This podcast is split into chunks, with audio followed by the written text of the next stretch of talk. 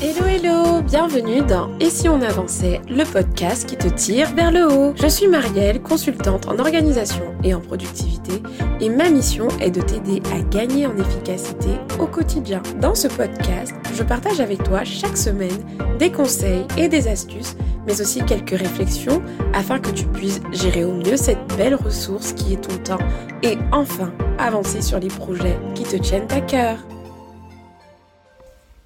Bienvenue dans ce nouvel épisode dans l'agenda 2. Dans ce type d'épisode, j'ai à chaque fois avec moi des invités que, qui avancent et que je trouve inspirants. Et aujourd'hui, j'accueille Pauline Sarda, qui est coach business et spécialiste LinkedIn. Nous avons parlé de son parcours entrepreneurial et de ses challenges en toute transparence. Nous avons parlé de doute, de syndrome de l'imposteur, bref, de plein de sujets qui intéressent tous les porteurs de projets et les entrepreneurs. Puis dans un second temps, comme d'habitude, nous avons parlé de son organisation, de son rapport à l'efficacité et à la performance, comment elle gère justement ses exigences envers elle-même. Bref, plein de sujets hyper intéressants. Alors installez-vous bien, je vous souhaite une bonne écoute et je vous donne rendez-vous à la fin de cet épisode. À tout de suite. Bonjour Pauline. Salut Marielle. Bienvenue sur le podcast Et si on avançait, je suis vraiment ravie de t'accueillir aujourd'hui. Sang, on va aller fouiner dans un second temps dans ton agenda, mais d'abord on va un peu parler de ton parcours d'entrepreneur. Aujourd'hui, tu es coach business, mais aussi et surtout une spécialiste de LinkedIn, ce réseau social encore sous-exploité, dont je commence à apprendre un peu les petites règles parce que je t'ai fait confiance également pour me former sur ce sujet. Depuis quand tu fais ce que tu fais aujourd'hui? Euh, ça fera trois ans euh, à la fin de l'année là. D'accord. Donc euh, voilà, ça fait deux ans et demi quoi, on va dire. Donc j'ai la chance de connaître un tout petit peu ton parcours puisque j'ai, je, je, consomme ton contenu, tu vois. J'ai écouté aussi ton podcast. Et je suis carrément fan de ton parcours parce que finalement, il a été, il n'a pas été linéaire. Et moi, j'aime trop les parcours qui ne sont pas euh, linéaires. Donc, on va en parler un petit peu. Avant de passer euh, bah, sur cette activité, tu étais commercial, c'est bien ça? Ouais, ouais, ouais j'ai travaillé dans le commerce pendant, pendant assez longtemps. En fait, j'ai fait des études en alternance. J'étais déjà, euh, donc en alternance, j'étais sur le terrain, quoi.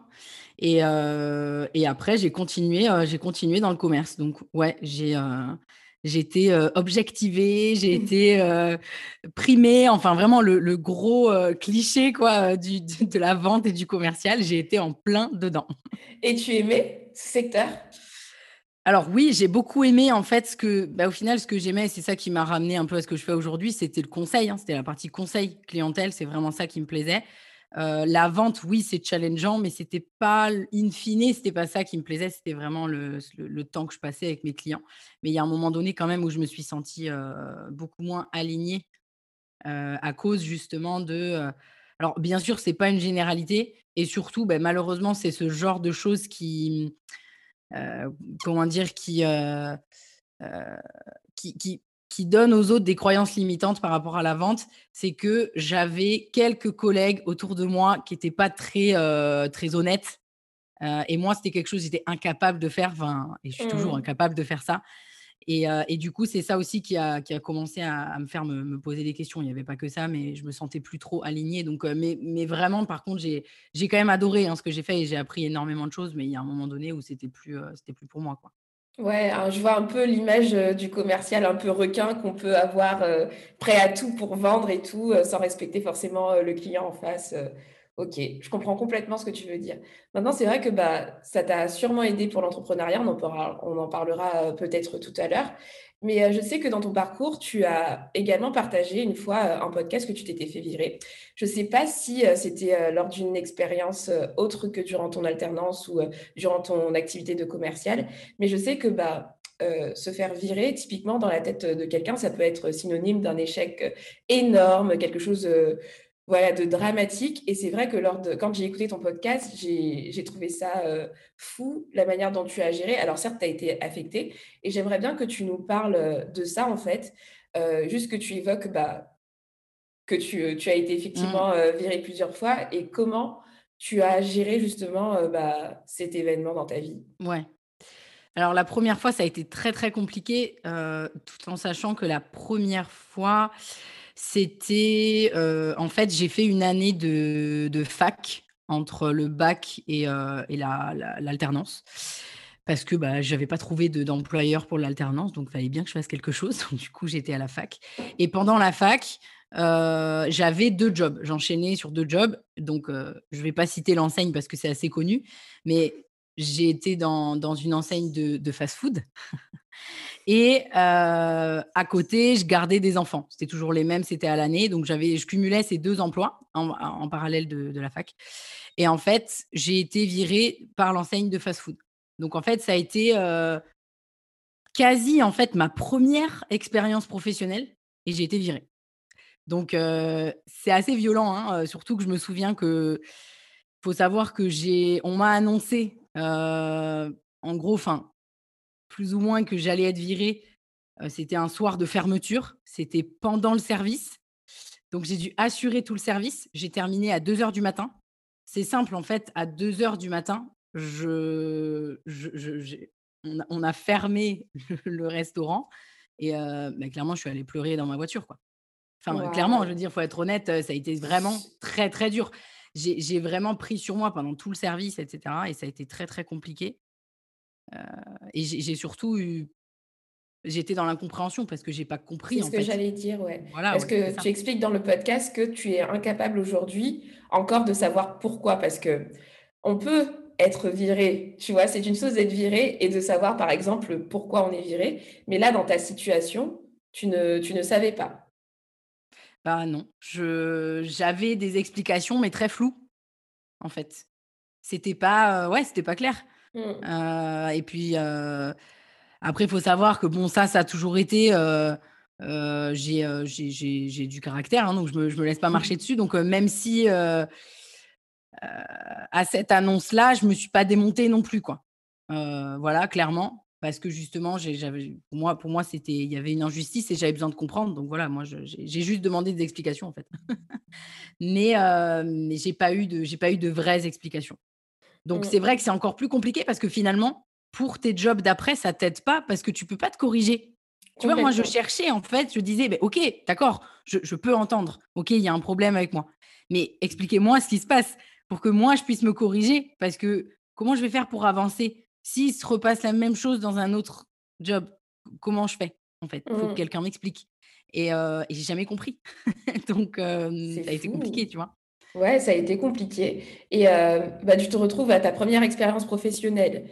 Tu te fais virer. Et en plus, j'imagine en fait que tu avais aussi cette image. Tu te dis que c'est juste bah, une expérience professionnel dans un fast-food, tu vois, qu'est-ce que ça va être dans une vraie société? Donc, tu as dû peut-être te remettre en question, ça t'a peut-être affecté. Comment tu as rebondi suite à ça? Est-ce que tu as repostulé du coup sur un autre job? Qu'est-ce que tu as fait après, euh, bah, avoir vécu, euh, bah, après avoir vécu ça tout simplement? Euh, Alors, après avoir vécu ça, j'ai continué mon job en parallèle, là où je gardais les enfants. Et par contre, j'ai pas repris de job à mmh. côté parce que je me sentais pas en fait. Je ne me sentais pas. ça a énormément affecté mes jobs après parce que j'étais. En fait, déjà, j'avais pas pu identifier pourquoi j'avais été virée. Donc, ça, c'était compliqué. Mais du coup, j'avais l'impression dans mes jobs d'après de pas pouvoir être moi-même quelque part. Et du coup, je me. Je m'enfermais, quoi, quelque part dans, dans quelqu'un que j'étais pas. Et ça, c'est mmh. compliqué tous les jours au travail, de, de devoir retenir quelque part qui on est, non, mais c'est vraiment ça. C'est difficile. Donc, ça a énormément affecté, affecté mes, mes, jobs d'après, où j'étais beaucoup dans, beaucoup dans la retenue. J'avais l'impression que tout ce que je pouvais dire, même, en fait, j'étais jamais sûre, même quand ça se passait bien, même quand j'avais mes managers qui étaient contents, j'étais jamais sûre. Mmh. Parce que tout simplement, c'est exactement ce qui s'est passé dans ce fast-food. C'est-à-dire que tous les voyants étaient ouverts. J'avais jamais eu de réflexion, tout se passait très bien. Et j'ai quand même été virée. Donc, je me disais, mais en fait, ça peut se passer ailleurs. Donc, en fait, mmh. même ailleurs, si ça se passe bien, je peux me faire virer du jour au lendemain, presque. Ça a créé chez toi une sorte d'angoisse, mais j'ose imaginer ce que tu vivais parce que, en plus, moi, je suis un peu syndrome de la bonne élève et c'est vrai que si à la fin de, tu as, une mauvaise note, mais tu sais même pas pourquoi tu as une mauvaise note et qu'en plus tout te semblait être bien, c'est compliqué ensuite d'avancer et, de, et ne pas se mettre finalement une certaine pression. Donc, durant tes, ça. ça. veut dire que même durant, pendant toutes les années où tu as été commercial, tu avais quand même cette, bah, ce traumatisme, entre, entre guillemets, qui se poursuivait. Je me trompe peut-être, mais tu as été viré une deuxième fois, non Ouais, ouais, non, j'ai été virée trois fois en tout. Trois fois en tout, ouais. On va parler de la dernière parce que je pense que c'est peut-être ce, ce, troisième, cette troisième mmh. expérience qui t'a poussé justement à passer à ton compte. Et j'aimerais bien que tu nous parles justement de, de cette dernière expérience parce que finalement, je pense que ceux qui écoutent ce podcast, ils doivent se dire, mais virer trois fois, ça semble waouh, tu vois. Mmh. Donc, je veux bien que tu, tu nous expliques tout ça. Bon, alors après, c'est trois fois, mais en 6-7 ans, quoi. Voilà, faut, faut, faut aussi, voilà, c'est pas non plus les trois d'affilée, quoi. Heureusement. Donc, sur cette, sur cette expérience, en réalité, j'ai pas été virée au sens propre du terme, comme la première fois, et la deuxième aussi d'ailleurs, mais j'étais en CDD longue durée. Donc, ça devait se poursuivre. Et pour te dire, ça devait tellement se poursuivre sur un CDI que je me souviens que j'avais même posé des congés sur les dates où je n'étais plus censée être en contrat longue durée. J'étais censée être en CDI. Ah Donc, tu vois, j'avais quand même le manager qui m'avait posé des. On avait posé des dates, en fait, mais qui n'étaient plus dans le contrat euh, CDD. Donc, euh, normalement, tout, devait bien se passer. Et puis, en fait, euh, un mois avant la fin du CDD, j'ai eu un entretien de points quoi, avec, avec le manager. Et puis, bah, c'est là, en fait, qu'il m'a annoncé que, qu'il n'était pas sûr de me garder. Et, et, là, ça a été un peu, ça un peu la, la, ouais, la, descente aux enfers, ce, cette fin de contrat. Parce que ça a énormément tendu nos relations avec le manager, avec qui tout se passait très bien.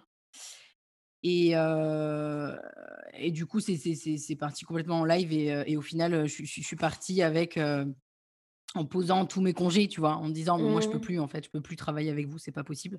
C'est au-dessus de mes forces, en fait. Mmh. Et, et, du coup, ça s'est arrêté comme ça. Mais là encore, j'ai voulu comprendre et j'ai pas eu d'explication. Donc là, en fait, à un moment donné, je me suis dit, non, mais voilà. Et en fait, ça a été c'est clair, net, précis que ça a été ma dernière expérience salariée. Ouais. Donc, ça a été vraiment le, le truc de trop. Où je me suis dit, là, il y a un problème. En fait, je me, je me suis dit, non, mais attends, Pauline, euh, tu vois, j'ai fait un peu une rétrospective euh, de ma vie, quoi. Et je me suis dit, non, mais attends, Pauline, enfin, c'est la troisième fois que ça t'arrive. Euh, T'as pas vraiment d'explication. Il y a un problème. Il y a un problème. et, bien sûr, que je me suis. Moi, la première chose que je fais, et c'est toujours dans mes habitudes, moi, je me remets toujours en question avant. Mmh moi, le problème, il vient jamais des autres, il vient toujours de moi. je pense que ça, d'ailleurs, c'est plutôt. J'essaye de garder ça, parce que je pense que c'est important aussi de prendre ses responsabilités. Mmh Mais c'est vrai que même en me remettant en question, bah, j'ai eu beau, tu vois, repasser un petit peu tout le fil. tout le fil et, et je savais pas en fait ce qui se passait et je me suis dit non mais peut-être que tout simplement t'es pas à ta place quoi et, là, en fait, pour la première fois de ma vie, j'ai été, euh, j'ai été au chômage pendant peut-être euh, trois mois. Tu vois, ça m'est jamais arrivé. Hein. J'ai toujours enchaîné les jobs euh, tout le temps, tout le temps. J'ai jamais connu trois mois de chômage. Mais là, volontairement, je me suis arrêtée en fait. Je me suis dit non, mais là, il faut que tu t'arrêtes, il faut que tu te poses et il faut que tu te poses les bonnes questions. Et parce que là, il y a un souci. Et bon, après, en plus, forcément, comme ça n'arrive jamais seul, il y a toujours d'autres choses, tu vois, autour. Donc, il y avait en plus d'autres choses qui se rajoutaient. Donc, en fait, je me suis arrêtée et c'est là que j'ai repris mes études. Ah, tu as repris, tu vois, j'avais loupé cet épisode. Donc, tu mmh. as repris tes études. En quelle année, donc là, histoire qu'on situe un peu J'ai repris mes études, attends, si je dis pas de bêtises, en 2017. D'accord. Parce que justement, j'avais ma première question, bah, donc, tu as cette expérience qui se termine un peu comme ça. Et je sais que tu as commencé ton activité euh, en tant qu'entrepreneur en étant community manager et j'arrivais pas à faire le lien et je voulais savoir pourquoi tu mmh. t'étais orienté vers ça d'abord. Donc, en fait, c'est peut-être lié à ces études-là, non? Ouais, totalement. En fait, j'ai fait une formation euh, accélérée qui me donnait un, une licence. Mmh parce que j'avais déjà, j'avais déjà un bac plus 2. Et c'était euh, web marketing, community management. D'accord, OK. Donc, j'ai enchaîné sur du community management, mais là aussi, le community management, ne me convenait pas. Qu'est-ce qui enfin, c'est pas que ça me convenait pas, mais c'est que c'était pas pour moi. Ouais, en fait, tu avais commencé à avoir des clients, tu étais tout de suite à ton compte ou tu étais encore salarié quand tu as commencé tout ce qui était community management? Je sais même pas si c'est un poste qui existe en tant que salarié, mais Ouais, ouais, si, si, ça existe, le, poste de community management. Mais en fait, non, j'ai fini mes études, enfin, ma reprise d'études sur cinq mois de stage dans une start-up. Et j'ai enchaîné tout de suite après sur euh, le freelancing, en fait. Je me suis lancée directement euh, dans le community management. Et en fait, ça n'a pas duré longtemps, hein, ça a duré trois mois. J'ai eu deux Ah oui, clients. euh, j'ai, euh, ouais, ouais, ouais, euh, ça n'a pas duré longtemps. hein. J'ai, en fait, j'avais l'impression de retrouver quelque part toutes les, toutes les contraintes que j'avais dans le salariat. Et du coup, là, là, pareil, je me suis posée, je me suis dit, non, mais non, attends, il y a un problème. Tu t'es pas mis à ton compte pour, pour avoir les mêmes contraintes, pour euh, avoir le même stress, pour euh, pas te sentir aligné une fois de plus. Non, quoi, stop, on s'arrête. Hmm, Et, et là, en fait, j'ai pivoté sur l'accompagnement euh, trois mois après, quoi. Trois mois après mon, mon démarrage. d'accord. C'est fou parce que c'est pour ça que je trouve ton parcours intéressant. C'est qu'à chaque fois que tu as eu des embûches, tu t'es pas arrêté en fait, euh, tu t'es pas décomposé. À chaque fois, on voit que tu respectes le même process. Tu acceptes l'acceptation, la Mm. responsabilisation, l'analyse, le plan d'action d'amélioration. Et moi, en tant qu'ancienne qualiticienne qui est très dans l'amélioration continue, je suis en kiff total. Et, et donc, tu décides de, de démarrer les accompagnements. Quel était ton plus gros challenge à cette période? Parce que comme ce podcast s'adresse aussi aux entrepreneurs et j'aime parler, euh, je sais que toi aussi, tu es très transparente sur euh, les réalités de cette vie euh, d'entrepreneur, tu vois, Oui. c'est pas tout le temps YOLO. Donc, au début de ton activité d'entrepreneur, quel a été ton plus gros challenge à gérer selon toi? Mon plus gros challenge à gérer, euh, clairement, c'est le syndrome euh, de l'imposteur, quoi. Même avec un Euh, diplôme, parce que tu vois, j'aurais pu, on aurait pu se dire, bah, écoute, elle a fait un diplôme, hein, alors qu'aujourd'hui, il y a énormément d'autodidactes qui n'auraient même pas fait, sais, même pas pris le temps de faire une formation. On se dit que tu en as une et que techniquement, tu es légitime, tu vois. Alors, tu vois, ce qui était compliqué pour moi, c'est que j'ai pas exercé en tant que salarié. J'ai exercé euh, pendant cinq mois dans une start-up. Clairement, j'ai fait plein de choses, mais ouais, je, je me sentais pas, je me sentais pas à la hauteur, je me sentais pas légitime, même si j'avais le diplôme, quoi. Pour moi, un diplôme, un diplôme théorique, ça vaut rien. Ça vaut rien. Franchement, c'est violent ce que je dis, mais euh, pour moi, ouais, ça vaut rien. C'est rien de mieux que la pratique, rien de mieux que le terrain. Et, et du coup, non, je me clairement, je me sentais pas, heu, je me sentais pas légitime, ouais. Donc je pense que c'était ça le plus difficile pour moi. Mais surtout qu'en plus, j'ai commencé, on m'a proposé d'intervenir dans une école sur LinkedIn, tu vois? Mais tout de suite. Hmm, Donc j'ai accepté parce que c'était, quelque part une opportunité en or. hmm. Mais alors j'ai dit oui, mais je t'explique pas comment je flippais derrière. Ah mais c'était un truc de fou, mais je savais qu'il fallait que je le fasse. Ça, je me suis dit: «Non mais attends Pauline, tu peux pas passer à côté de ça, c'est pas possible quoi». Enfin non. Hmm. Je ouais, vois tout à fait les, les, euh, les grosses opportunités qui se présentent à nous alors qu'on débute. Et euh, là, c'est le gros challenge, c'est le gros défi. Et euh, est-ce qu'aujourd'hui, tu penses que, bon, je pense que tu as moins le syndrome de l'imposteur, mais est-ce qu'il finit par disparaître? Parce que pour les newbies entrepreneurs, on se demande en fait, euh, bah, après, bah, là, ça commence à faire bien trois ans que tu es à fond sur l'accompagnement, etc. Est-ce qu'aujourd'hui, quand même, avec du recul, tu te sens, arrives à te sentir légitime ou c'est quand même un sentiment qui ne disparaît pas? J'arrive à me sentir légitime, mais ça disparaît pas totalement. Franchement, non. Ouais, non, non, non, non, non. Ouais, ouais, ça c'est Faut être clair, faut être clair et ça peut Non, encourager oui, peut-être quelqu'un. ouais. Non, mais c'est sûr, c'est, heu,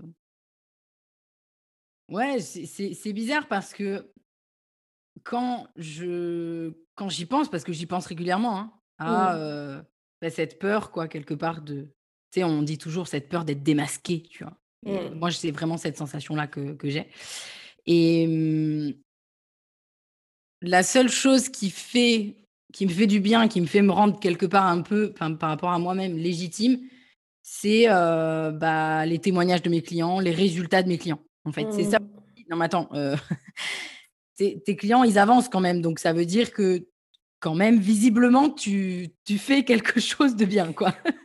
Tu vois? Mais il y a que parce que c'est comme ça, tu vois? Et quelque part, par rapport à mes résultats à moi, parce que je pourrais aussi me baser sur mes résultats à moi, pour le coup, j'ai je l'ai sous les yeux, je sais qu'ils sont bons. Hem, mais par rapport à moi, je me dis, enfin non, je me dis peut-être pas ça jusque-là, mais je pourrais presque aller jusqu'à dire c'est un coup de chance, tu vois. Ouais, je, je vois carrément ce que, je veux tu veux dire. donc, donc ouais, non, ça, ça reste, ouais, ça reste quoi. Ça reste, mais je te rejoins en tout cas si euh, quelqu'un, moi je vous conseille de vraiment enfin, de faire des screenshots, de garder tous les avis parce que même quand on débute, des fois on n'a pas d'avis euh, sur euh, une offre qu'on a pu proposer, mais que ce soit sur les réseaux sociaux, vous avez un commentaire sympa, etc. Gardez-les précieux, précieusement. Il y a des personnes qui se créent des fonds d'écran avec plein de commentaires. Et, et, franchement, n'hésitez pas à vous saturer de ça. Moi je sais quand j'ai des petits moments aussi où, où je suis en plein doute et je suis là, mais qui je suis pour faire ça? Mais d'où tu sors, Marianne Tu sais, des petites voix un peu méchantes dans ta tête, tu vois bah, Je refile et je, regarde ces, ces, messages et ça me conforte dans l'idée que, ouais, je, c'est pas déconnant, en fait, ce que je fais a de la valeur, etc. Donc, je recommande également ça. Et pour terminer la partie parcours et la partie entrepreneuriat, je voulais te parler euh, d'un sujet. Euh, c'est le doute de l'entrepreneur. Tu vois, moi, je, je suis entre... enfin, en réalité, j'ai déposé mon statut euh, il y a très longtemps, mais il n'y avait pas grand-chose en fait. C'est, tu sais, l'euphorie du début. Euh, je veux être entrepreneur, tu déclares ton statut, tu as ta micro-entreprise, euh, mais clairement, j'ai commencé à vendre des, produits et des services à partir d'avril 2020. Donc, tu vois, c'était, ça fait à peine un an et j'étais en cumul, donc j'ai pas fait grand-chose donc, ça a vraiment commencé finalement en octobre 2020. Donc, j'estime que je suis encore dans le début de mon activité. Et je fais face à quelque chose, mais j'en ai parlé avec beaucoup d'entrepreneurs, tu vois, mais maintenant que je suis à temps plein, c'est vrai que même si les choses fonctionnent, il y a ce que j'appelle, moi, le doute euh, de l'entrepreneur, en fait, qui reste constant. Et c'est un sentiment que je ne connaissais pas et que je découvre. Et je voulais savoir, toi, justement, c'est une question que j'aime poser aux entrepreneurs que, que je rencontre, comment tu gères ce doute au quotidien? Parce que l'entrepreneuriat, c'est clair que ça vend du rêve parce que tu as la flexibilité de gérer ton temps, tu fais un peu ce que tu veux et, et c'est génial, tu vois, mais il y a une sorte de poids quand même à porter, tu vois, tu es, responsable de, ton, de mmh. tes revenus, as même, toi en plus, tu viens de passer en société, d'ailleurs félicitations, tu es passé en société, tu as élargi ton équipe et c'est beaucoup de, c'est une charge mentale énorme, c'est beaucoup de, de doutes aussi. Donc euh, voilà, est-ce que tu aurais des conseils que toi tu appliques pour le, manager, ce doute-là Parce que je pense qu'il ne mmh. s'en va pas, mais comment tu le manages? Alors clairement non, il s'en va pas. Et surtout avec, euh, tu vois, moi, moi je suis quelqu'un de doute. Toujours. J'ai toujours été quelqu'un de doute dans tout ce que j'ai fait. Et du coup, je continue de douter. Mais pour manager ce doute, je sécurise et je me rends sereine sur les, les pans qui me font douter. Tu vois? Mmh. Donc, je veux bien que tu développes. Ouais, typiquement, d'ailleurs, ça me fait penser qu'on en avait déjà discuté toutes les deux avant que tu te lances. ah oui. Si tu te souviens, on avait parlé des doutes par rapport, bah, par rapport à la sérénité, notamment financière. Financière, oui. Et tu vois, moi, c'est quelque chose, je, pense que c'était peut-être ce qui me faisait le plus peur, de ne pas avoir, tu sais, quand tu es salarié, bah, en même temps, c'est normal, hein, tu as l'habitude d'avoir ton salaire tous les mois et tu as du mal un peu à te projeter autrement, de vivre les choses autrement. Et donc moi, c'est quelque chose vraiment qui me faisait peur. Et bizarrement, c'est quelque chose, je pense, que je gère le mieux aujourd'hui. Mmh. mais aussi, justement, je sais que c'est quelque chose qui me fait peur. Donc, je sécurise à fond, quoi. Mmh. moi, tu demandes à ma comptable, j'ai une trésor ultra bien gérée et tout. Tu vois, c'est c'est vraiment quelque chose que, auquel je fais attention. alors attention, je suis pas en train de dire que j'investis pas. Au contraire, hein, j'investis. Hein, j'investis d'ailleurs encore plus depuis que je suis en société, depuis parce que ça va faire bientôt un an, hein, mine de rien, que je suis en société. Ça va passer vite. C'est passé hyper vite. c'est passé vite, ouais, c'est ça. Et donc ça, c'est quelque chose sur lequel je travaille pour éviter de douter. Maintenant, je t'avoue que typiquement, et d'ailleurs j'en ai parlé dans une newsletter il n'y a pas très longtemps, il y a, quelques semaines. je suis. J'ai, si on reprend sur cette partie-là, sur la partie sérénité financière, bah, j'ai une super trésor. concrètement, je pourrais m'arrêter de travailler pendant un moment, quoi. Mmh. donc, ça, c'est, vraiment, pour moi, c'est vraiment une, sécurité et c'était vraiment un, un objectif, tu vois, chez moi. Et je me disais, non, mais une fois que tu pourras voilà, tu, seras large, tu, pourras vraiment vivre ton entrepreneuriat sereinement. Mmh Mais typiquement, même si j'ai ça, comme je suis quelqu'un de doute, Euh, si par exemple, je vois que euh, mon prévisionnel, tu vois, il n'est pas, il est pas exactement comme j'aimerais, que mes objectifs, ils sont pas euh, totalement là où il faudrait qu'ils soient, je doute. Mmh. voilà, je doute encore, toujours. non, mais c'est exactement ça. Donc, je pense que, ouais, c'est pour manager son doute, j'aime bien comment tu l'as, exprimé. Je pense qu'il faut identifier justement les, secteurs de doute chez nous et faut les sécuriser. Parce qu'il n'y a pas, a pas, franchement, on peut pas, tu vois, on peut pas dire à quelqu'un comme moi qui avait peur par rapport du côté financier, bah écoute, c'est pas grave si, voilà, quand tu touches ton chiffre d'affaires, tu peux tout dépenser. Tu vois, tu peux pas dire mmh. ça, tu peux pas dire ça à quelqu'un comme moi parce que tu sais mmh. très bien que c'est l'envoyer dans le mur parce qu'il va douter tout le temps, tout le temps, c'est pas gérable. Donc en fait, j'ai identifié ça chez moi, donc je l'ai géré. Mmh. Et c'est un peu ce que j'ai fait parce que tu as dit qu'on en avait parlé. Et moi, je te disais que l'un de mes freins, clairement, c'était ça. Donc, ça veut dire que même avant de me lancer, en plus, moi, j'avais pas, j'ai démissionné, donc je savais que j'avais pas droit au chômage, en tout cas pas tout de suite et tout. Donc tout ça, ça me faisait flipper. Donc j'ai beaucoup épargné, etc., histoire de, de, partir sur un truc où au moins le doute, il, sera là. Mais j'ai essayé de le manager et faire en sorte que je puisse être un minimum sereine. Et, et je te rejoins complètement. Et je, en fait, ce que je veux aussi, c'est un peu dédramatiser ça parce que je sais que si quelqu'un se met à douter en créant sa boîte, il peut se dire que bah, finalement, si ce doute il est toujours constant, c'est peut-être parce que c'est pas fait pour, pour, pour moi ou autre, tu vois. Et j'aimerais bien qu'on soit de plus en plus transparent sur ces choses-là pour montrer qu'en fait, c'est bah, la réalité de l'entrepreneuriat, tu vois, et que c'est comme ça, en fait, et qu'il faut apprendre à manager. mais, mais exactement, en fait, ça fait partie du jeu. Il n'y a, y a, pas, a pas à dire, ça, ça fait partie, ça en fait partie. Et je pense aussi que moi, je fais partie de ceux qui, qui pensent que l'entrepreneuriat n'est pas fait pour tout le monde. Parce que je sais aussi, qu'il y en a qui disent que c'est fait pour tout le monde. Non, pour moi, c'est pas fait pour tout le monde. Clairement, non, mmh. c'est pas vrai. Et c'est pas grave. C'est pas grave. Je veux dire, réussir, entre guillemets, ça veut pas forcément dire entreprendre, quoi. Je veux dire, enfin. Tu peux réussir dans ta vie de famille, tu peux réussir euh, euh, financièrement, tu peux réussir euh, parce que tu es épanoui dans ton travail, mais ton travail, c'est pas forcément l'entrepreneuriat. Enfin, je veux dire, il n'y a pas de complexe genre à avoir de la part des salariés par rapport aux entrepreneurs ou enfin tu vois je trouve ça un petit peu euh, un petit peu bête euh, tu vois. Mais je te rejoins euh, complètement sur en plus plus je parce que moi c'est un peu une phase de test parce que je fais pas partie de ceux qui ont abandonné le salariat parce mmh. qu'ils détestent le salariat, tu vois. Et ça, à chaque fois, je, j'en parle quand je vois mes amis entrepreneurs, elles ont la niaque de réussir parce que vraiment, elles veulent plus redevenir salariées, tu vois. Alors que moi, j'avais un métier qui me plaisait, tu vois. Enfin, j'étais oui. en très bonne relation. Donc, c'est assez paradoxal. Et je découvre l'entrepreneuriat en mode, avec un regard, vraiment pas en mode, il me faut être entrepreneur. Et je te comprends complètement. J'estime que plus j'avance, plus je me rends compte qu'il y a des compétences, même, euh, tu sais, je fais beaucoup de tests de personnalité et il y a certaines personnes qui sont très à l'aise dans ça, tu vois. Toi, je ne sais pas si euh, tu fais des tests de personnalité, mais tu sembles être une personne un peu rouge, tu vois, dans euh, le côté fonceuse, etc. Je ne sais pas si je me trompe dans mon analyse. Alors, je fais des tests de personnalité, mais celui dont tu me parles, je ne l'ai pas fait. Donc, Ah, tu as fait lequel C'est lequel celui-là? C'est le disque Le disque, ouais. Ouais, mais je ne l'ai pas fait encore. D'accord, ok. ben, tu vois, tu sembles, en fait, on sent que Enfin, c'est pas pour dire, mais que tu as les épaules, tu vois, pour, euh, ah, pour être une peut-être. ça se, bah, tu sais quoi?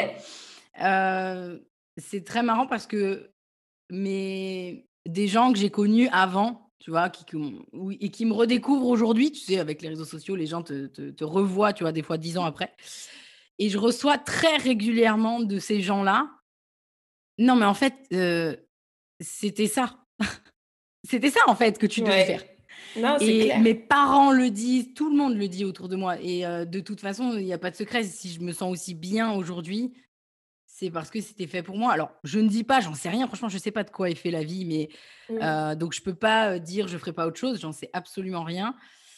Mais clairement, aujourd'hui, en tout cas, je suis à ma place et c'est sûr que, que oui, j'ai l'impression quelque part que je devais toujours être là. Ouais. Non, mais complètement. Ben, moi, tu vois, je ne te connais pas depuis longtemps, mais je, le ressens. Bref. Alors, on va commencer à parler de ton organisation. Maintenant qu'on a parlé de ton parcours, j'aimerais savoir quel est ton rapport avec l'organisation? Genre, imagine-toi que l'organisation, c'est une personne. Donc, tu vas me dire, euh, quand vous vous êtes rencontrés, genre, est-ce que c'est quelque chose que, que c'est, quelqu'un que tu fréquentes depuis ta plus tendre enfance, tu vois, c'est ton best, euh, c'est ton best friend, ou alors c'est plutôt quelqu'un que tu as rencontré durant l'entrepreneuriat parce que tu t'es dit, il faut vraiment que j'ai de l'aide, etc. Et euh, voilà, dis-moi, quel est ton rapport avec l'organisation? Je dirais que l'organisation, bah, forcément, ça a toujours, ça fait partie un peu de la vie, tu vois? Tu pas pas trop le choix quelque part, un peu de t'organiser. Mais ça n'a jamais non plus été ma grande pote, quoi. et ça a été vraiment dans l'entrepreneuriat avec ma boîte où je me suis dit: «Bon là, il faut t'organiser», tu vois? Mmh. Donc non, c'était pas forcément évident dès le départ. D'accord. Aujourd'hui, euh, donc c'était pas évident dès le départ, mais tu as compris que ça allait être euh, essentiel, du coup. donc ça veut dire que tu as actionné certaines choses, on, on verra un peu comment tu es organisé tout à l'heure. Mais aujourd'hui, est-ce que tu saurais exprimer l'impact direct que peut avoir en fait l'organisation sur ton business et sur toi aussi, tu vois? Quel, quel impact ça peut avoir aujourd'hui?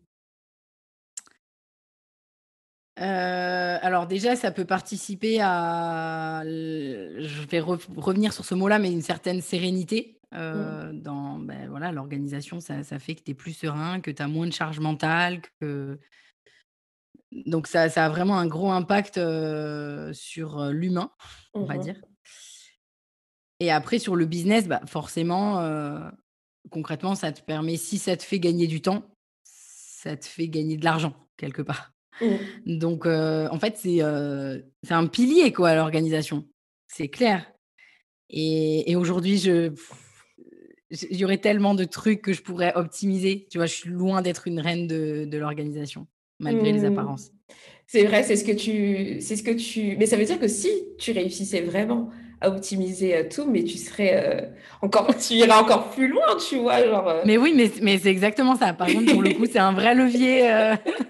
C'est un vrai levier d'évolution, d'amélioration, de développement. Non, mais complètement. Ah mais comme en plus, tu es, en plein, euh, es en plein dans la phase de. Tu es en train de scaler ton business. Donc, euh, mm. c'est le moment euh, d'explorer justement tout ce qui est automatisation. Je trouve que c'est une phase intéressante dans un business.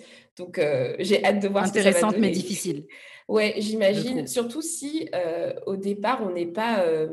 on n'a pas une appétence pour. Et puis, si c'est pas logique, parce que tu sais, y a, encore une fois, j'en reviens aux personnalités, mais moi, direct, je vois tout en process depuis toujours. Enfin, je fais toujours des bullet points quand on me demande des trucs. En fait, je suis, j'ai toujours fonctionné organisé, tu vois. Et il y a des personnes qui ne fonctionnent pas euh, directement comme ça. Et c'est vrai que ça peut être, euh, ça peut ne pas être évident. Mais c'est clair que l'organisation, ça peut être un, un levier euh, énorme pour un business, tu vois. Et, ouais, complètement.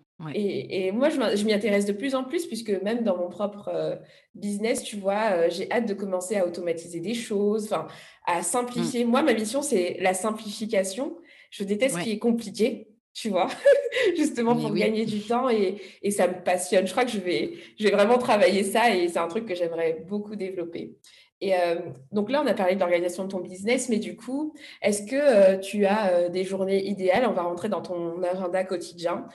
si tu devais nous expliquer une journée avec toi, est-ce que les mmh. journées se ressemblent? Ou alors même tu peux t'étaler sur la semaine si tu as un peu une semaine idéale Dis-nous tout.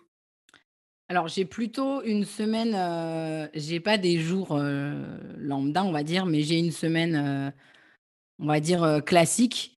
Donc, comme je fais du, coaching one-one et c'est totalement un choix de ma part, j'aime bien le préciser parce que je trouve que on va pas rentrer dans le débat, mais je trouve qu'il y a beaucoup de. On a l'impression qu'il faut tout automatiser, que, euh, que euh, le, programme en ligne, c'est euh, la réponse à ton business, mais je suis pas d'accord. Et un, je suis pas d'accord. Et deux, c'est pas la vision que j'ai pour mon entreprise. Je vois plus grand que ça.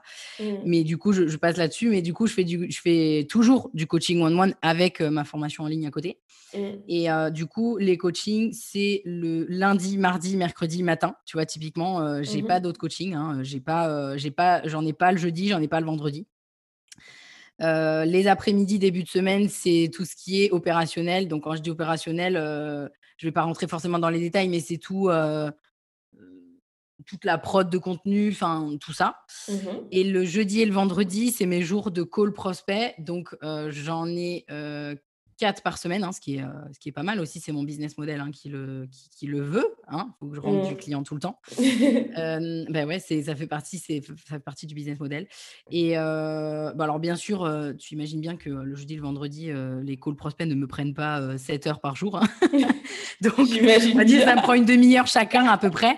Et le reste, bah, c'est l'opérationnel. quand je dis l'opérationnel, ça va être tout. Ça va être mon travail avec les freelances qui travaillent avec moi, ça va être tout ça. Mais on va dire que. Et ça, tu vois, cette organisation-là de semaine, ça fait, ça fait peut-être un an que je l'ai, mais je ne l'avais pas avant. D'accord. Et ça, je l'ai mis en place parce que c'est devenu infernal d'avoir 15 000 coachings dans la journée, d'avoir 15 000 calls dans la journée. C'était plus possible, quoi. Enfin, moi, je ne mmh. supportais plus. C'était, c'était pas possible. Il me fallait des jours où j'ai pas de coaching. Typiquement. Clairement. Et c'est vrai que bah, pour ceux qui écoutent le podcast, c'est moi, j'aime bien dire que bah, ça, tu as, un peu batché, mais en fait, je trouve ça dur de switcher, tu sais, euh, entre plusieurs activités. Par exemple, avoir une heure de coaching euh, le matin et ensuite une heure de coaching l'après-midi. J'ai commencé mon activité comme ça et pareil, je me disais non, c'est plus viable. Mais c'est parce qu'en fait, je mettais euh, tout mon planning accessible pour que les gens puissent réserver du coup leur, leur ah oui, mais du coup, ils réservaient partout. mais voilà. Et moi, j'avais pas flairé le truc, tu vois. Et j'ai dû canaliser. Mais c'était, tu sais, au début, je pense que tu veux faire plaisir à tes clients. Et d'un côté, tu veux pas mettre un cadre trop rigide. Et s'il y a bien quelque chose que j'ai compris, c'est que quand on entreprend, c'est aussi à nous de créer ce cadre-là. Donc, j'ai décidé que ce serait que le mardi et que le jeudi. Et tout le monde s'y est plié, personne ne s'est plaint, tu vois. Mais au début, j'avais même le samedi, puisque j'étais en commune, et j'hésitais à l'enlever, puisqu'il y avait des salariés qui aimaient bien les créneaux de, samedi, et j'étais tout le temps étonnée d'avoir des séances le samedi. Mais dès que je l'ai enlevé, tout le monde a trouvé une solution, tu vois. Donc, euh, quand on est entrepreneur, c'est à nous de créer le cadre, et, et je te rejoins complètement. Totalement. Euh, du coup, en termes d'outils, parce qu'on est très fan d'outils euh, ici, tu euh, utilises quoi voilà, pour planifier tout ça Agenda, gestion de projet, application Dis-nous tout. Alors, moi, j'utilise quasi exclusivement ClickUp. Ouais, je sais que tu es une pro pour tout. mais vraiment, pour tout. Le jour où j'ai découvert cet outil, mais ça a changé mon business. Mais je, me rappelle encore euh, de ta story où tu avais fait, mais qui n'est pas encore sur ClickUp? Mais à l'époque, en plus, pas beaucoup de monde était sur ClickUp à ce moment-là, tu vois. Donc j'ai même pas, euh, j'étais même pas sur un outil, euh, tu vois, un petit peu comme Notion où tout le monde veut aller dessus. Euh, un peu l'objet brillant. Pas du tout, tu vois. ClickUp à ce moment-là, c'était euh, les gens commençaient à en parler, mais c'était pas non plus voilà. Moi de toute façon, je suis jamais attirée par euh, par forcément la mode. Hein. Moi, je suis attirée par ce qui me va à moi. Tu parles à quelqu'un qui est encore sur Trello. Sur Trello, oui, exactement. mais oui, mais et alors? Mais si tu es bien sur Trello, si c'est, tu vois, je veux dire, il y a pas de souci. Je pense que voilà, c'est pas. Mais d'ailleurs, j'ai reçu, une, je fais une parenthèse, mais j'ai reçu une réflexion, je sais plus où. Je crois que c'était sur Instagram, parce que j'avais pris en photo de mon écran pour montrer un truc et il y avait ClickUp en fait en arrière-plan. Et le gars, il m'a envoyé un message, il m'a dit non, mais tout le monde est sur Notion maintenant. J'avais envie de lui dire, non, mais, non, mais, ah, et c'est horrible. Bon, bref, on est d'accord sur le fait que la hype, et tu verras qu'après Notion, il y aura encore autre chose en fait. mais c'est sûr, mais c'est sûr. Euh, donc, moi, franchement, j'utilise ouais, ClickUp. Parce que sur ClickUp, est-ce que tu euh. peux, parce que tu es, l'une des seules invitées là, que j'ai eues depuis le moment, tout le monde me parle de Notion, peut-être de Trello, etc. Mm. Et j'aimerais bien que tu puisses bah, dire tout ce que tu peux faire sur ClickUp parce que c'est un outil vraiment performant. C'est-à-dire qu'il oh y a énormément de choses. Ah je sais que tu gères ta relation client dessus directement, c'est-à-dire que tu as un chat avec tes clients en direct, c'est ça? C'est ça, ouais. Euh, en fait, ce que je trouve génial avec ClickUp, alors, on va dire que c'est un petit peu la même base que Trello ou que Notion, c'est-à-dire que c'est euh, euh, une sorte de grand, euh, une sorte de, grande table de jeu où tu vas créer ton jeu, on va dire mmh ça comme ça. Donc, ça peut paraître quand même assez compliqué, je trouve, quand tu sais pas trop où tu vas, parce qu'il faut, ça veut dire qu'il faut créer quelque part tes outils. Donc, principalement, ça fonctionne un petit peu pareil, mais il y a quand même un gros truc en plus, c'est les fameux outils. Déjà, il y a plein d'outils intégrés à ClickUp et il y a plein. Il y a. Euh, euh, bah, alors déjà tous les trucs d'automatisation il y a tu vois Zapier et tout c'est euh, ça mmh. enfin moi j'ai toujours connu ClickUp avec ça dessus tu peux lier WhatsApp tu peux lier Slack, tu peux, tu peux lier plein, plein de chats, tu vois, par exemple, différents. Et puis, tu as aussi des outils, par exemple, tu as le mind mapping, tu as, le rétro-planning, le, le, Gantt, mmh tellement d'outils, je trouve, et des outils que moi j'utilise en plus en coaching. Donc c'est encore plus génial. C'est que j'utilise, tu vois, pour, pour mes clients, pour que pour qu'ils pour qu'ils aient les idées plus claires. Donc en fait, il y a des outils carrément intégrés à l'intérieur aussi pour brainstormer, j'ai envie de dire. Mmh donc c'est bien plus que de l'organisation pour moi. Ah ouais, c'est vraiment un, outil, complet. ultra complet. Ouais, c'est ça. Et je pense que je l'utilise qu'à 20 mais j'en suis sûre. Ouais. J'ai vu, j'ai vu une experte une fois faire une présentation et j'étais impressionnée. Et justement, le truc, c'est que moi, ce qui m'a freiné, c'est que j'avais pas encore besoin de, tout ça, tu vois. Enfin, ça, semble impressionnant. Et il y a un truc aussi qui freine parfois mes clients qui aimeraient partir sur ClickUp. Tu es d'accord que l'interface, elle est, elle est en anglais, c'est ça? Ouais, l'interface, elle est en anglais, ouais, exact. Bon, après, je pense que si, si vous vous mettez à. Enfin, je pense que ça reste, même si on ne parle pas anglais, il y a moyen de se débrouiller, mais c'est vrai que ça peut être un frein pour certaines personnes. Mais ClickUp, si jamais vous avez euh, envie de partir sur quelque chose de complet, centraliser toute votre euh, relation client, euh, enfin vraiment avoir un endroit où vous allez tout, avoir, ça me semble vraiment un bon plan. Je sais qu'Aline aussi, elle était partie dessus à l'époque et qu'elle en, était fan. Je l'avais reçu aussi dans le podcast, c'est l'un des épisodes. Je vous mettrai les notes et c'est vrai que tout le monde m'en dit que du bien. C'est pas une notion, mais il paraît que c'est génial. Après, je comprends, il y en a qui adhèrent pas parce que euh, bah, parce qu'en fait, il y a tellement de possibilités que c'est ça, ça, peut, ça peut devenir complexe. Mmh. Euh, ça m'est arrivé qu'une seule fois, typiquement, parce que moi, je m'en sers aussi dans mes coachings. Donc, ça veut dire que je crée des espaces ClickUp euh, pour mes clients en one-one où il y a, il y a tout dessus. Hein, mmh. ah ouais, c'est vraiment. L'accompagnement qui est tracé. Il y a la partie chat, il y a tout. clairement. C'est pour ça que j'aurais du mal à me détacher. tu vois, par exemple, j'aurais du mal à passer sur Notion parce qu'il n'y a pas la partie chat typiquement.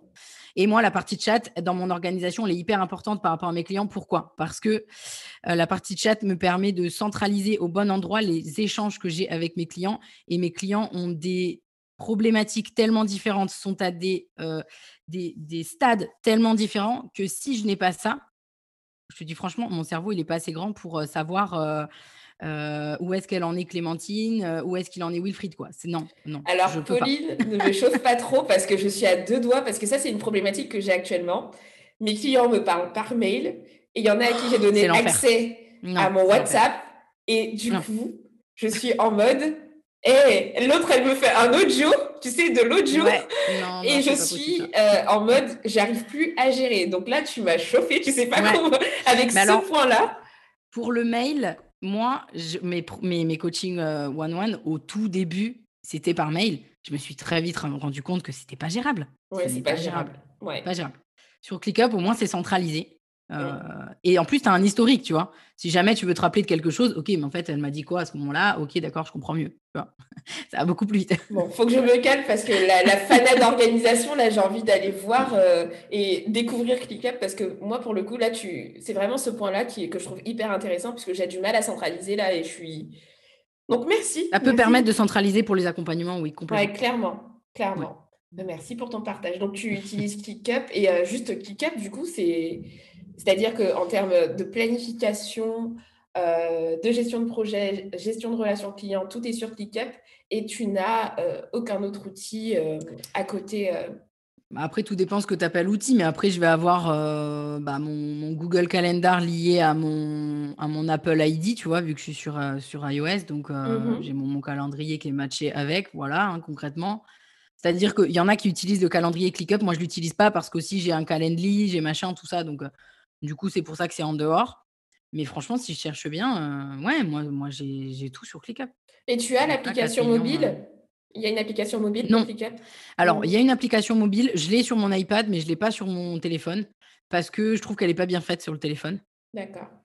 Euh, bah, en fait, si tu veux, il y a tellement de choses sur ClickUp que même je comprends que ceux qui s'occupent de du, du, tu vois de l'interface utilisateur, je comprends que ce soit compliqué pour eux à, à, mettre sur, une tablette ou sur sur un, un, téléphone. Mais après, dans tous les cas, moi, ça me va parce que j'ai déjà assez de mal à déconnecter. Si en plus je suis dessus partout, c'est pas gérable pour moi. Mmh, d'accord. Et tu gères, je me posais la question, tu gères aussi ton équipe dessus de freelance? Ok, donc tu gères vraiment tout. Non, c'est top. c'est ça. Génial, ça me tente euh, beaucoup. parce, parce, que Notion, ça ne m'attirait pas des masses parce que jusqu'à présent, les fonctionnalités qui sont proposées, je les ai sur Trello, tu vois, il y avait, c'est juste l'interface qui était complètement euh, différente. Mais là, avec euh, les chats, là, tu, la valeur ajoutée de la centralisation. exactement, c'est la centralisation, c'est exactement ça. C'est euh, pépite. Bon, bah, j'espère que si quelqu'un qui, n'a pas encore démarré son activité, ben, il saura que c'est possible et peut-être qu'il explorera cette piste. Ouais. Et euh, du coup, je vais, parce que moi, je distingue organisation et productivité. Euh, parce que tu es organisé, pour moi, c'est planifié, etc. Et là, euh, la productivité, c'est un peu plus l'aspect performance, tu vois. Et j'aimerais savoir, parce qu'il y a des personnes qui n'aiment pas ce, ce terme, euh, mmh. tu sais, qui voit très mal la productivité, etc., même l'efficacité. Et j'aimerais savoir, voilà, quel est ton rapport du coup maintenant avec euh, la productivité, le fait d'être performant au quotidien? Est-ce que c'est quelque chose déjà euh, un terme que tu, avec lequel tu es OK? Dis-moi tout. Alors oui, c'est n'est pas du tout un terme avec lequel j'ai un problème spécifiquement. Par contre, je pense que j'ai quand même du mal à être productive, tu vois? Mmh. ça me complexe pas hein, pour autant. C'est juste que je vais, ça va jouer sur mon moral à la fin de la journée. Tu vois, mmh. quand je me suis sentie productive ou quand je me suis, je me suis pas sentie productive. Mais clairement, euh, pour moi, c'est pas, c'est pas un gros mot. Euh, c'est pas un gros mot, mais je, je pense que j'ai pas encore euh, trouvé mon apogée, tu vois, de productivité. Genre, tu vois, mon moment, ma façon de faire pour être productive. Je pense honnêtement qu'aujourd'hui, je l'ai pas trouvé. Ok, ok. Après, c'est quelque chose qui se travaille. Tu sais, euh, même là, euh, moi, des fois, je découvre euh, des choses. Plus on apprend à se connaître et plus, plus, plus on arrive à trouver justement ces heures productives, ce qui fonctionne pour nous et ce qui fonctionne pas. Donc, c'est vraiment une quête. Donc, j'ai envie de dire, prends le temps ou alors prends des raccourcis et forme-toi, tu vois. Mais, mais en tout cas, c'est sûr que c'est pas un truc qui, qui est évident et c'est complètement. Moi, je trouve que c'est normal, en fait, d'être en quête de, ça parce que c'est pas instantané. Tu vas avoir une méthode, la pratiquer et d'un coup, ah tu vas être productif. Ouais, J'y crois pas trop, tu vois. Après, tu vois, je, reviens juste rapidement sur la partie organisation. Moi, mon, rêve, tu vois, mais c'est sûr, je vais, moi, je vais, je vais prendre quelqu'un pour ça, c'est sûr. Mmh. Euh, moi, je veux quelqu'un qui, euh, euh, qui arrive dans ma boîte, qui voit tout ce que je fais, qui met, les, qui, qui met en place des process, qui automatise et qui me dit, OK, pour que tu sois plus productive, faut que tu t'organises comme ça. Et terminé. Mmh. Tu vois. Moi, je veux quelqu'un, c'est-à-dire, j'ai pas envie, je te le dis franchement, hein, j'ai pas envie de, de, prendre une formation, de ci, de ça. De faire par toi-même. C'est pas pour moi. Ouais, non. Puis là, aujourd'hui, au jour d'aujourd'hui, avec mon business, j'aime pas dire ça, mais j'ai pas le temps, ou alors je veux pas mmh. prendre le temps, peu importe comment on le dit. Mais non, clairement, moi, j'ai besoin d'un pro qui arrive, euh, qui voit comment je fonctionne, qui audite, qui fait un état des lieux et qui dit OK, ça, c'est pas normal que ce soit pas automatisé. On peut l'automatiser avec ça. Ça, tu peux faire ci, ça, tu peux faire ça. Et, ça va me changer la vie.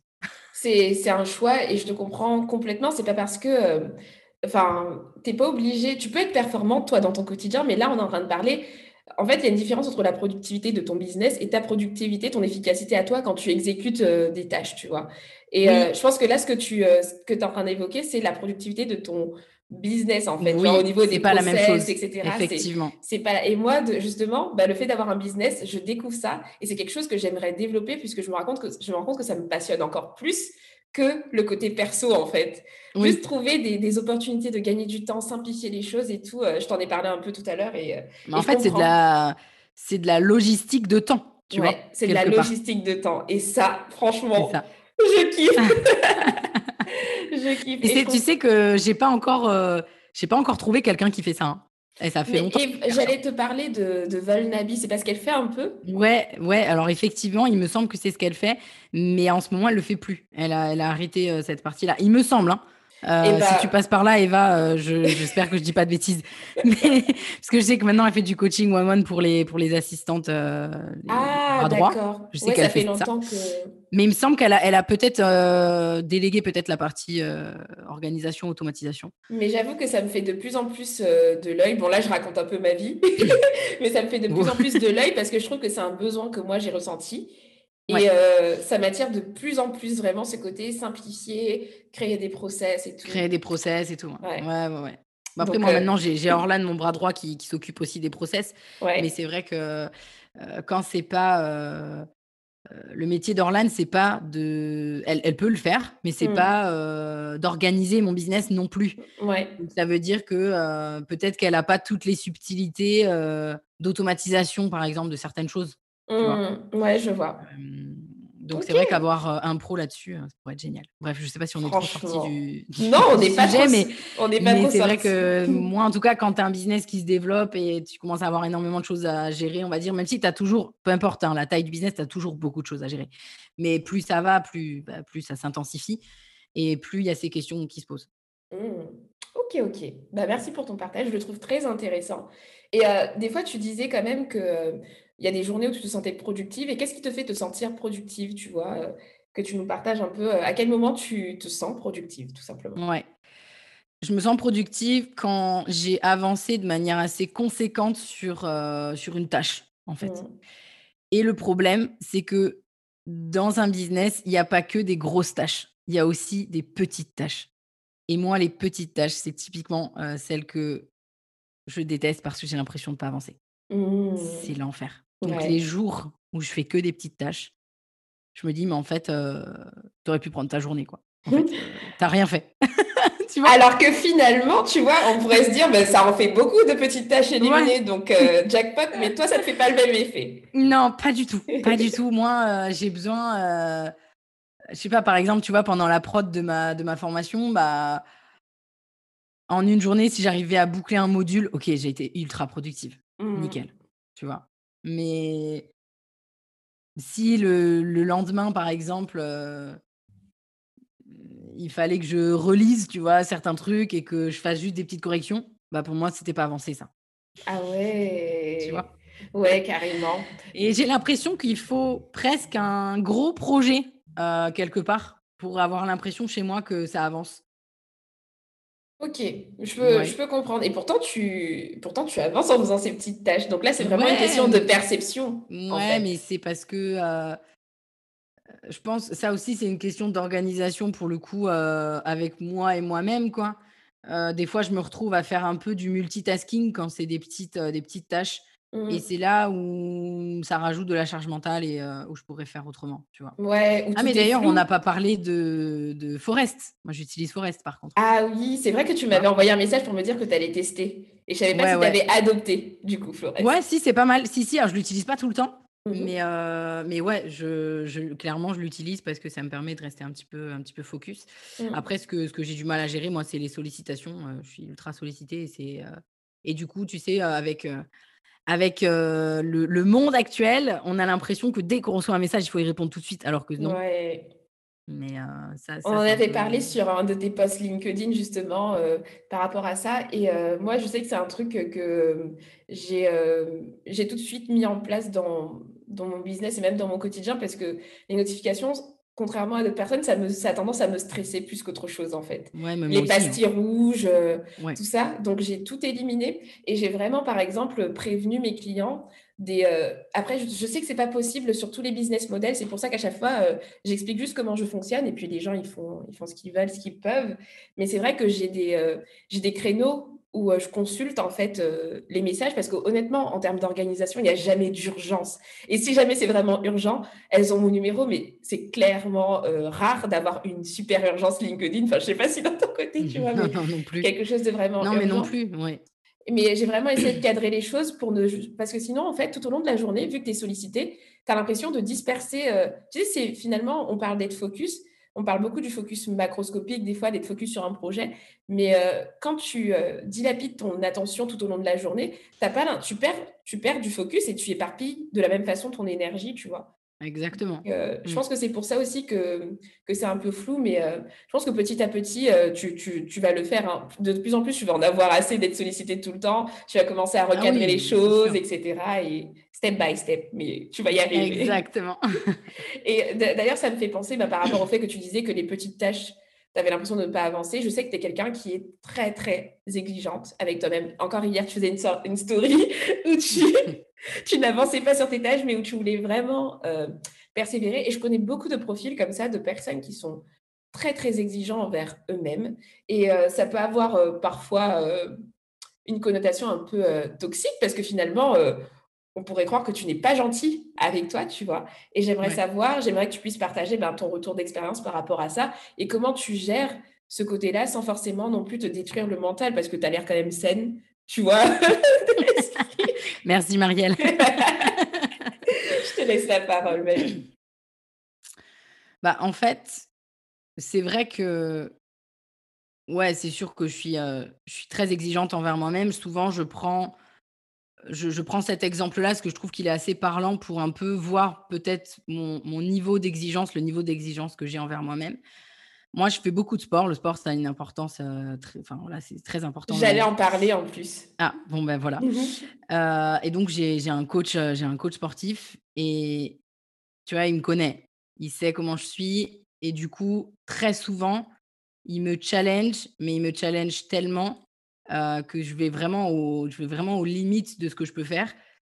Et à chaque fois, je suis tellement exigeante envers moi-même que du style, tu vois, quand il me fait, tu vois, souvent, des fois, il y a des parcours, tu vois, de, des, des, ouais, des, parcours, je sais pas comment on veut dire ça, des, des trainings, bref, un, truc, qui, un parcours, comme dans les jeux vidéo.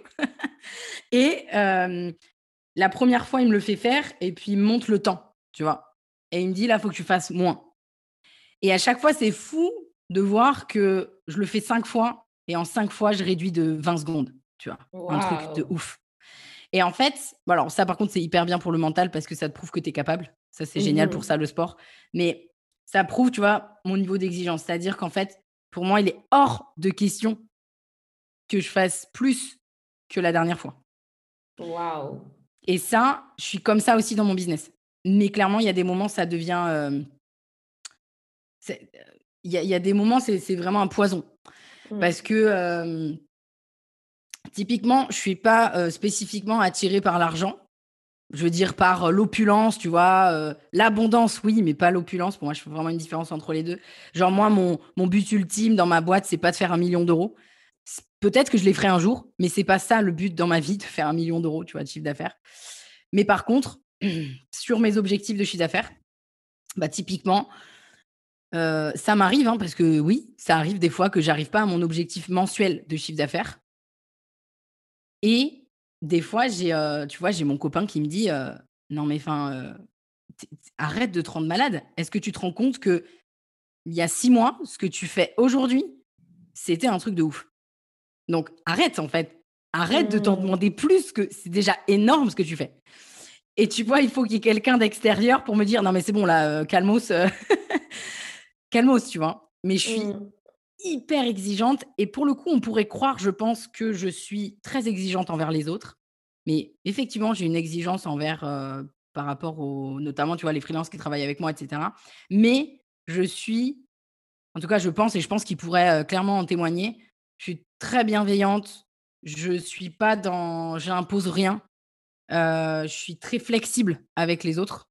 Et c'est très important pour moi d'être flexible avec les autres. Je trouve que c'est normal que je sois exigeante envers moi-même, pas forcément normal d'attendre le même niveau d'exigence des autres parce que ce n'est pas leur boîte.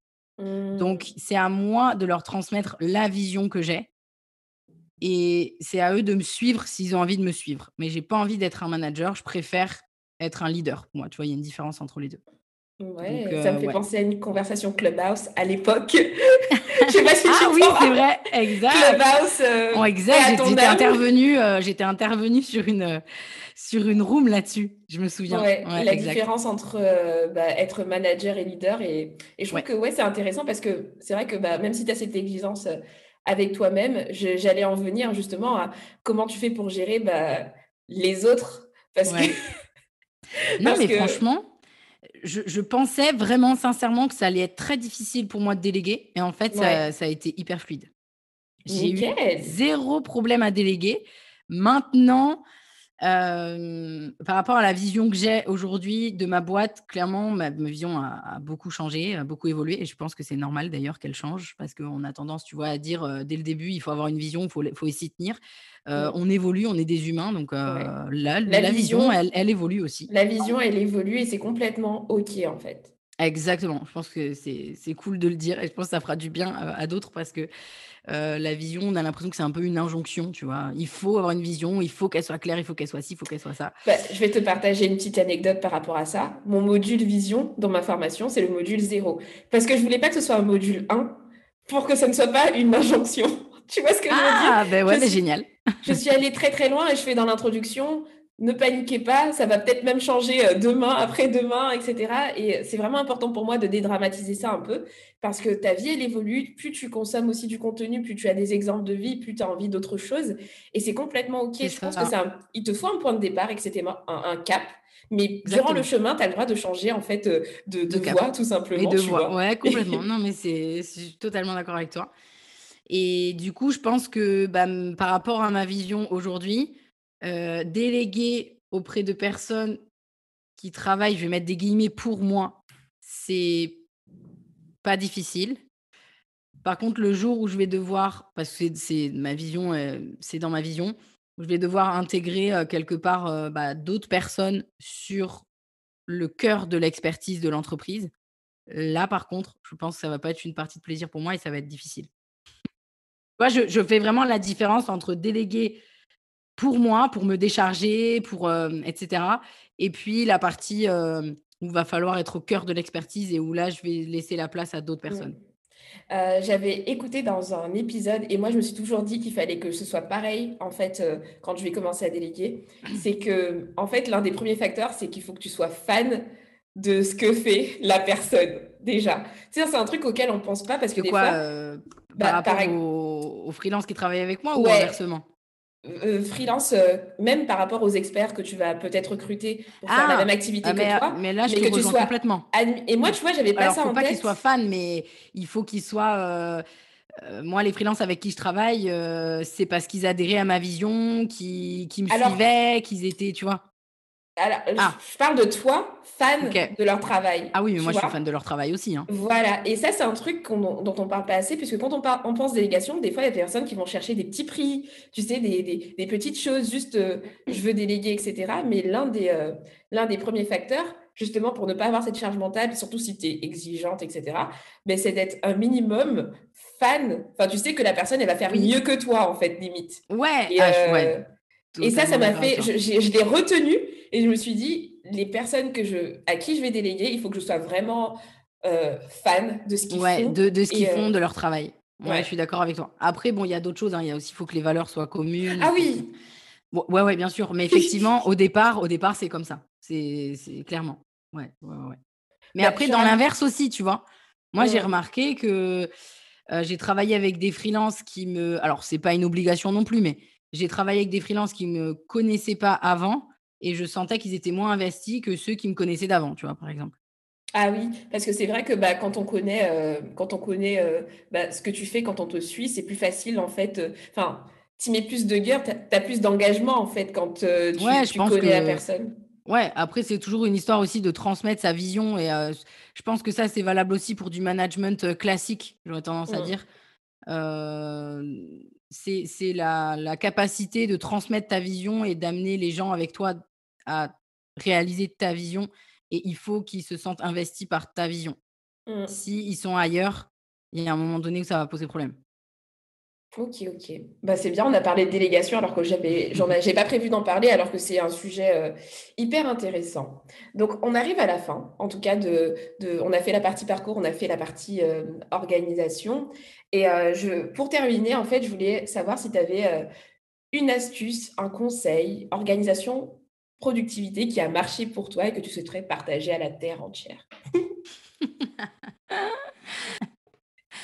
Franchement, mais quand Un je truc quand qui je a révolutionné, voilà, ton ton qui a organisation, révolutionné mon organisation, ouais. savoir dire non. Je sais pas si Je c'est kiffe. je sais pas si c'est bon, mais c'est ça, savoir dire non, apprendre à dire non. J'ai un volet complet sur apprendre à dire non dans mon Ah, module bah, ouais. Priorisation. c'est très difficile, hein, mais ça rend service et il faut penser à vous. Là, il faut être Mmh. égoïste, clairement. Parce que sinon, heu heu, en disant oui à tout le monde, on se dit non à Je je vais rien rajouter. Je trouve que c'est un super dernier conseil. Vraiment, pour moi, euh, le, oui et le non, ce sont des mots qui ont un pouvoir sur votre gestion du temps énorme. Et Ouais. du coup, faut faire attention en fait. Et euh, d'ailleurs, je vous conseille même euh, d'avoir ce mode. euh, souvent, les personnes racontent ça, et moi, ça m'a beaucoup aidé, mais c'est le fait d'être toujours en mode non du premier coup, dans, dans ta tête. hein. C'est-à-dire que Oui. je vais pas dire non à tout, mais toujours aborder une situation avec non, et ensuite réfléchir si on va dire oui, tu vois. Et je sais que le fait de Moi, je suis mettre plutôt comme ça, hein, que ouais, aujourd'hui ben, tu business. fais hein. bien. Ouais. Tu, tu, tu fais bien et c'est beaucoup recommandé. Et moi, je sais que ça m'aide en fait parce que du coup, je sais que tout ce qui arrive, potentiellement, c'est non de toute façon. Et ensuite, je creuse pour Ensuite, savoir on si ça va creuse être si ça oui. va être un oui. Ouais, ouais, tout à fait. Ouais, ouais. Ben, merci pour cette euh, dernière pépite. Où les auditeurs peuvent te retrouver du coup pour euh, suivre tes conseils LinkedIn, même peut-être accéder à tes services s'ils veulent se lancer sur ce réseau social? En plus, je sais que bah, tu ne fais pas que ça, donc s'ils veulent te, te retrouver, on les redirige où? Bah écoute, euh, un petit peu, j'allais dire un petit peu partout, oui et non, mais ça va être assez simple. Ça va être bah, sur LinkedIn hein, déjà, sur Instagram. euh, LinkedIn, Pauline Sarda. c'est ça, LinkedIn Pauline Sarda. euh, Instagram, c'est pauline.irl, mais si vous tapez Pauline Sarda, vous, vous me trouverez, je vais ressortir. Bah, sur mon site internet, hein, paulinesarda.fr. Et puis, puis voilà. Euh, Je pense Ouais, que après j'ai mon podcast. C'est vrai qu'en ce moment il est un petit peu en stand-by, mais euh, il n'est pas il est pas en arrêt. Voilà, et c'est Mhm. l'avenue. Et euh, déjà, je pense que bah, certaines personnes, si vous êtes intéressés par la partie digital, business, LinkedIn, je pense que l'avenue pourra euh, vous convenir et puis vous pourrez découvrir euh, de, de ma façon bah, d'aborder les choses peut-être euh, et puis adhérer euh, ou pas. L'avenue, du coup, pour ceux qui ont peur. Donc, je l'ai dit, euh, mais euh, je le répète, du coup, le podcast s'appelle L'avenue. Mm. Mais écoute, Pauline, à la fin des interviews, j'ai toujours une petite session de questions flash où tu vas Ouais, juste devoir le truc flippant, euh, quoi. de manière spontanée. Je ne suis pas responsable de- des réponses euh, qui vont suivre. D'accord, mais c'est Non, mais je très rigole, mais non, mais je sais, mais c'est parce que c'est vrai que de devoir répondre, tu vois, rapidement comme ça, c'est c'est toujours un peu, tu vois, tu sais pas si Alors, tu vas dire, euh, mais c'est peut-être je vais révélateur. Je vais peut-être casser le truc, mais pour toutes ces parties-là, je fais souvent un gros montage parce que les gens hésitent tout le temps en réalité, tu vois. Mais comme je je veux pas perdre mon Ah petit oui, côté spontané. Donc, euh, pour ceux qui écoutent, désolé de vous cacher votre truc, mais la plupart de mes invités, ils galèrent pour cette partie. Bon, bah ça va, alors je, je, je me sens moins seule. Voilà. Donc, allez, c'est parti. Matin ou soir Matin, Papier ou digital? Digital. Lève tôt ou lève tard? Entre les deux Entre les deux. C'est OK, c'est pareil pour moi. Le dernier livre que tu as lu? Euh, Vente. Ah non, même pas, c'est même pas vente, c'est l'avant-dernier, celui-là. euh, c'est l'autobiographie de Barack Obama. OK, aussi. J'ai fait un épisode euh, sur lui, sur ses conseils d'organisation. Et justement, parce que dans le cadre de, de l'écriture de ce livre, en fait, où il culpabilisait énormément. Je mettrai les liens dans les notes du podcast. Mm. Une mauvaise habitude que tu souhaites éliminer. Le multitasking. Ton application préférée. TED de TEDx. Ah, je savais même pas qu'il y avait l'application, tiens. Je note. Encore un truc Ouais. où je vais aller consommer du contenu. voilà. mais, mais je note, parce que je vais Ah, sur la... une très, euh, je suis énormément de conférences, je suis très très fan. Mm. Et du coup, TED, souvent, je le regarde le matin, tu vois. Ouais, j'aime beaucoup le concept. Moi, je regarde sur YouTube, tu vois, mais s'il y a une application, ça peut être, euh, ça peut être pas mal. Euh, une personnalité qui t'inspire beaucoup. Xavier Niel. Hmm, Je crois que tu en as déjà parlé. euh, c'est pour, je sais pas, J'en ai me... peut-être déjà parlé, ouais. Ouais, Ouais, ça me dit quelque C'est chose. un entrepreneur qui me m'inspire, ouais. Ok, Dans- alors, pas forcément dans qui il est, lui, mais, mais dans, dans ses réalisations, quoi. Dans ce qu'il a fait, dans son parcours, dans, dans tout ça, quoi. ça marche. Et la dernière, tu vois, ça, ça a été rapide. L'une de tes citations préférées? La chance ne vient à votre table qu'une fois que la table est mise et que le repas est chaud. Hmm, Qu'est-ce qu'elle signifie pour toi? Comment tu, euh, tu l'expliques? Parce que dans beaucoup de choses que alors j'allais dire beaucoup de choses dans j'ai pas j'ai pas réussi beaucoup de choses mais dans les choses que j'ai réussi euh, énormément de gens de mon entourage et même des gens que je rencontre souvent assimilent ma réussite. Je mets des grosses guillemets encore une fois la réussite ça dépend de chacun d'entre nous. Euh, souvent on la met sur le dos de la chance. Et c'est insupportable d'entendre ça quand tu sais que tu as travaillé. Mmh. Et pour moi, effectivement, j'avais, j'avais lu quelque chose là-dessus, je me souviens plus, j'ai plus la ref, sur la part de la chance dans la réussite. Et il y a une part de chance, clairement. Mais la chance, c'est comme les opportunités, tu vois. Elles viennent pas mmh. toquer à ta porte comme ça par hasard. donc c'est pour ça que je, cette citation, elle me, elle, me suit vraiment.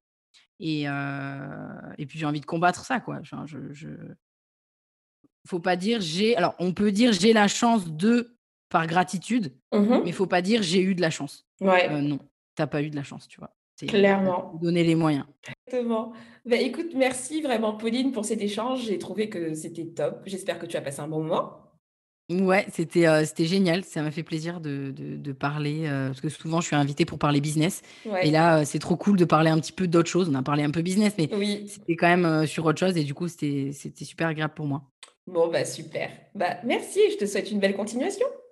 Merci. voilà, mon échange avec Pauline s'est terminé ici. J'espère que cet épisode vous a plu. En tout cas, moi, j'ai pris plaisir à l'interviewer et j'espère que vous avez apprécié vraiment euh, cette discussion. Sinon, bah, d'ici là, je vous demande de prendre soin de vous, euh, d'être efficace, d'avancer sur ce qui vous tient à cœur. Et puis, je vous donne rendez-vous au prochain épisode. Ciao, ciao